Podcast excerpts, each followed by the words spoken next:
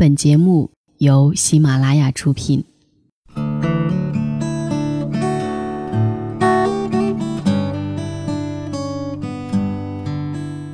当城市变得越来越大，当生活变得越来越浮躁，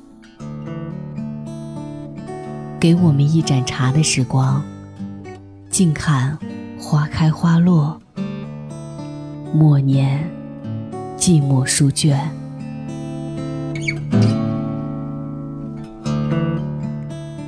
晚上十点，倾听故事，感受生活。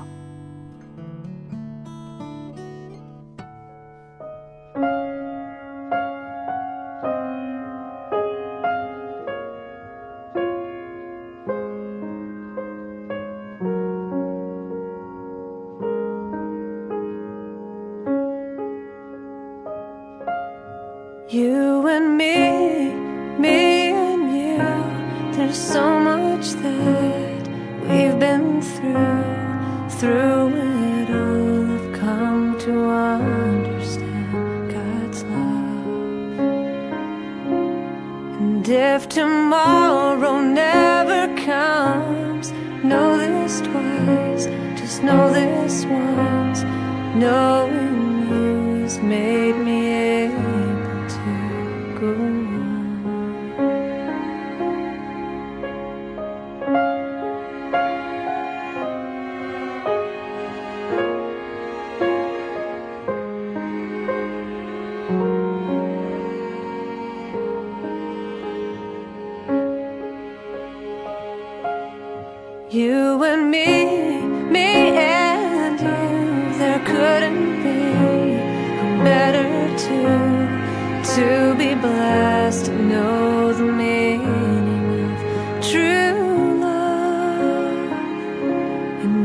you leave me, I'll feel scared, fall apart, feel unprepared, but I dare to make it through all on my own. Yes, I dare to make it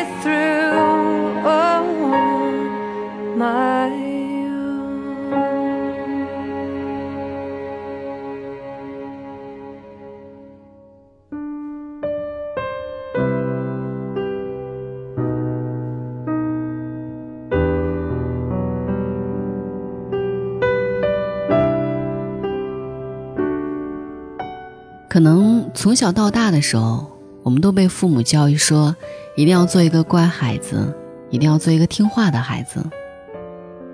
我们都被这些传统的话语、传统的思维所包围着。可是最后呢，我们过好自己的一生了吗？今天节目当中呢，想为各位读到的是一篇来自于他生活的文章。这篇文章是写给那些才华满当当、热情无处使，却又被困在父母设定的人生里拔不出来的姑娘们。如果你觉得自己胸无大志、小富即安，那也挺好的。但是如果你的内心依然在澎湃着，在生活当中，我们总是努力的把自己向传统喜欢的特质靠拢：持家、寡言、纯良。忍耐，但是有时候需要问一问自己：传统的就是好的吗？传统的就一定要坚持吗？时至今日，我很惭愧的说自己是一个挺传统的女孩，因为从小到大，我一直很听爸爸妈妈的话，要做他们眼中的乖孩子，老师眼中的乖孩子。我努力的学习。努力的不做错任何一件事情，所以时至今日的时候，爸妈的话依然在我的心里是有一些影响的。他们告诉我说，女孩子找一个稳稳定定的工作，找一个稳定的人成家。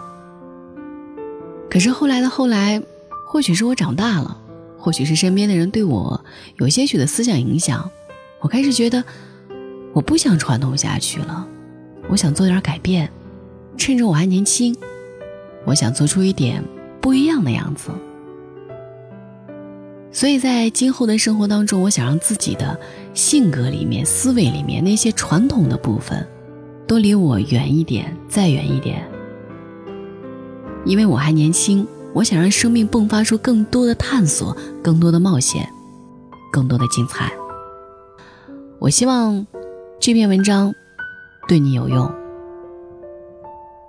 名字叫做《传统的姑娘为何最后都成了 loser》。作者：方块儿。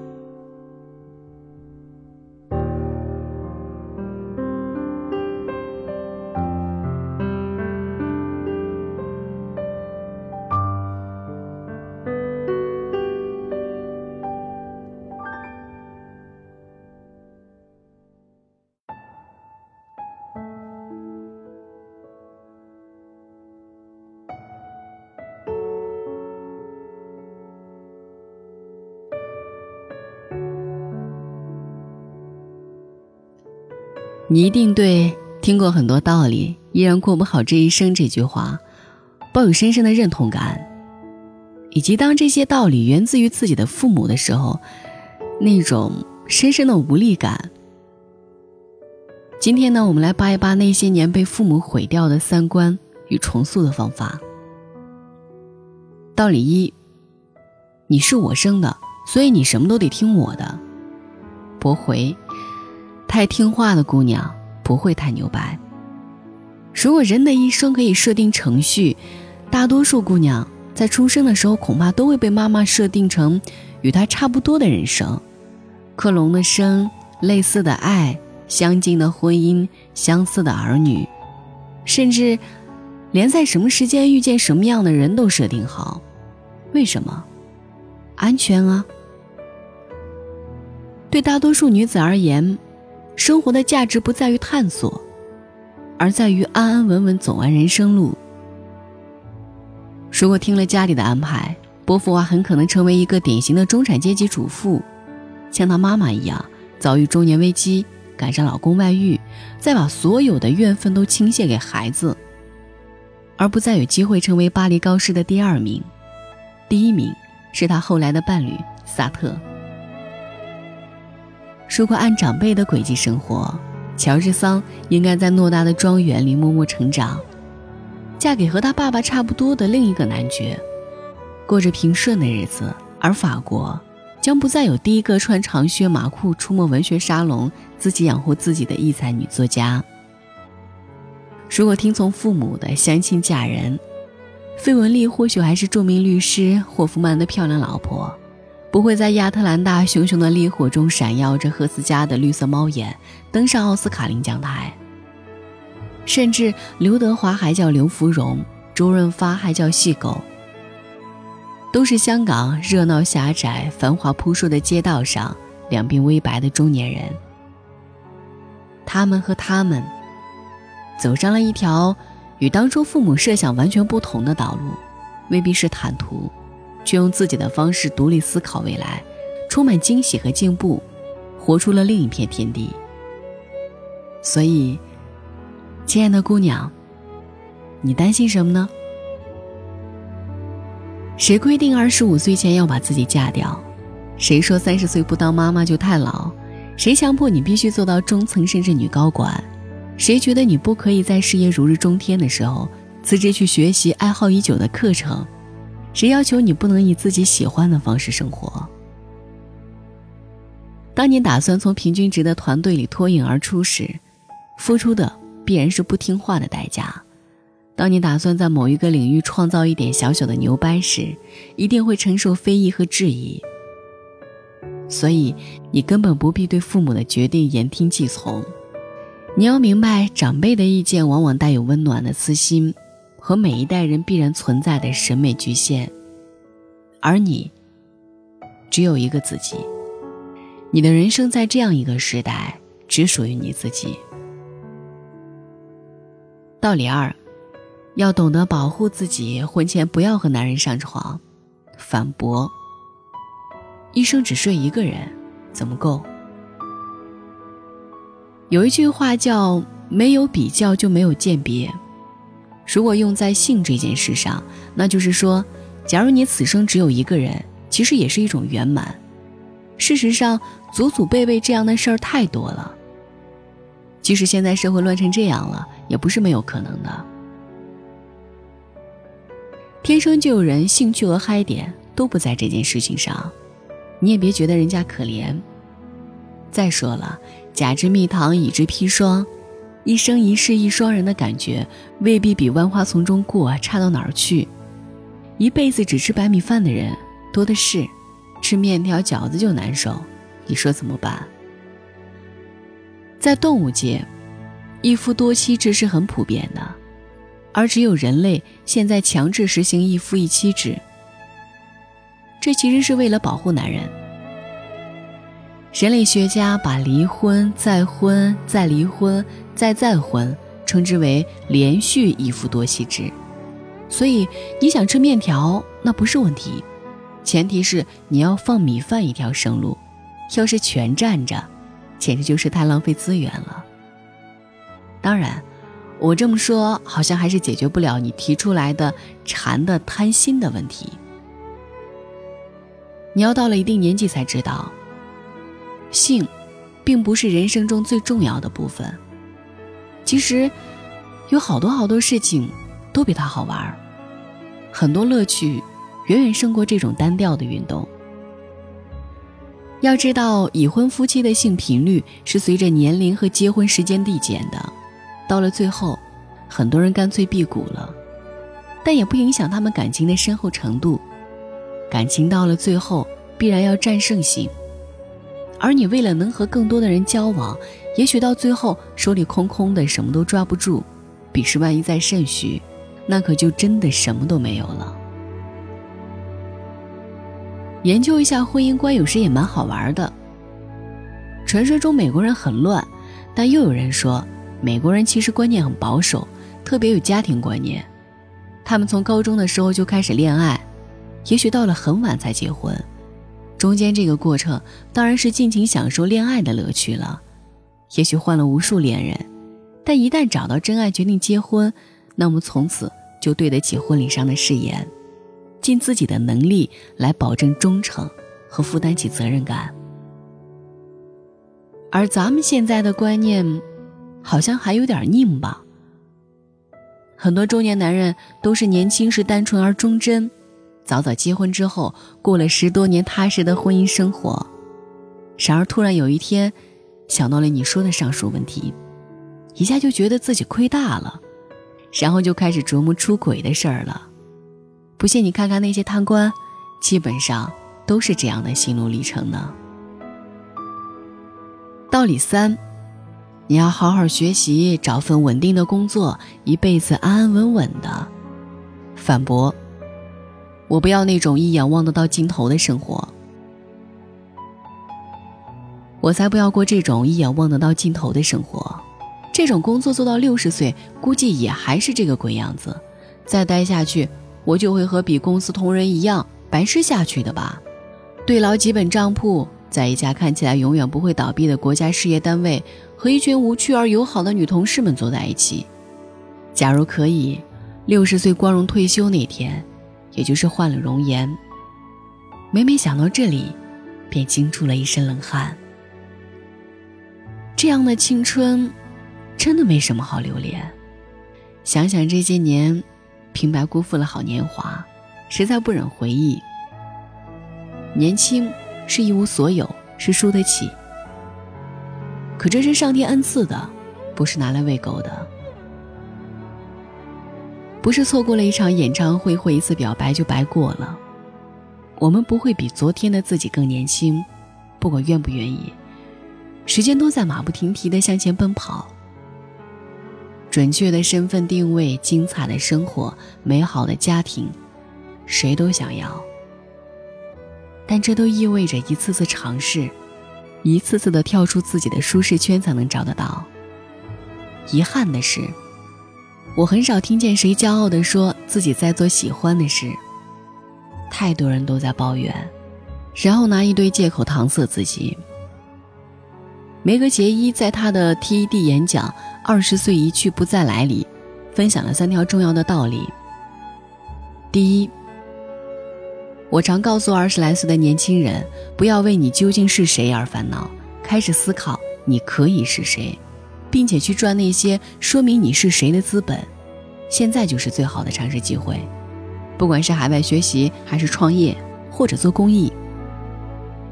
第二，社会中许多机会是从弱关系开始的，不要把自己封锁在小圈子里，走出去，你才会对自己的经历有更多的认识。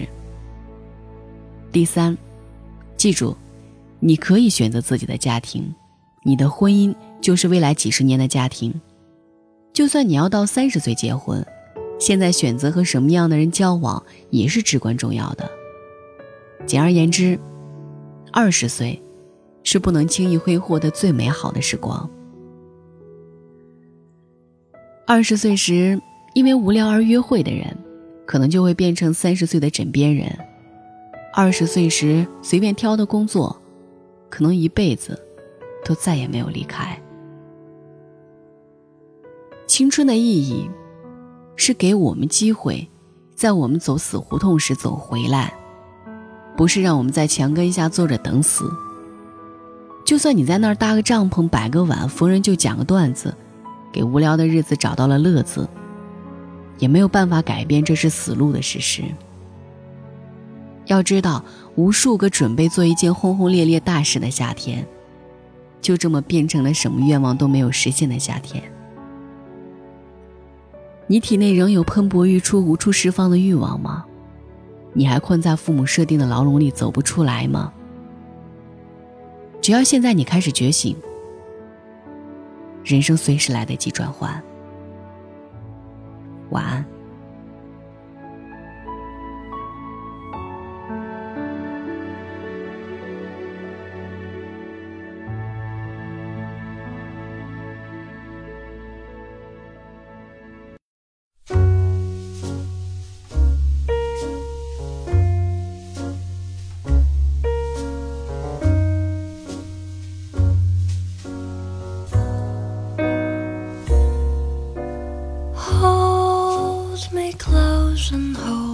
Fast the magic spell you cast. This is lovey rose. When you kiss me, heaven sighs, and though I close my eyes, I see lovey rose. When you press me to your heart.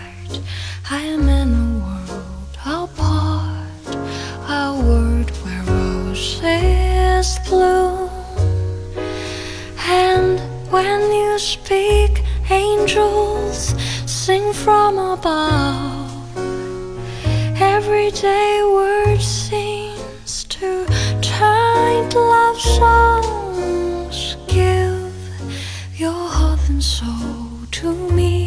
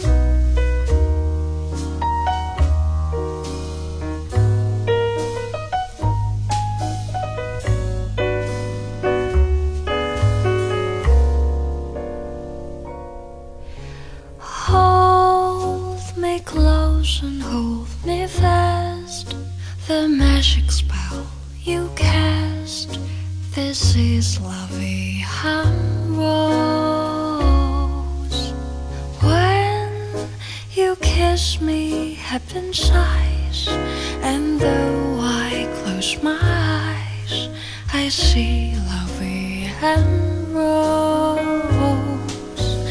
When you press me to your heart, I am in a world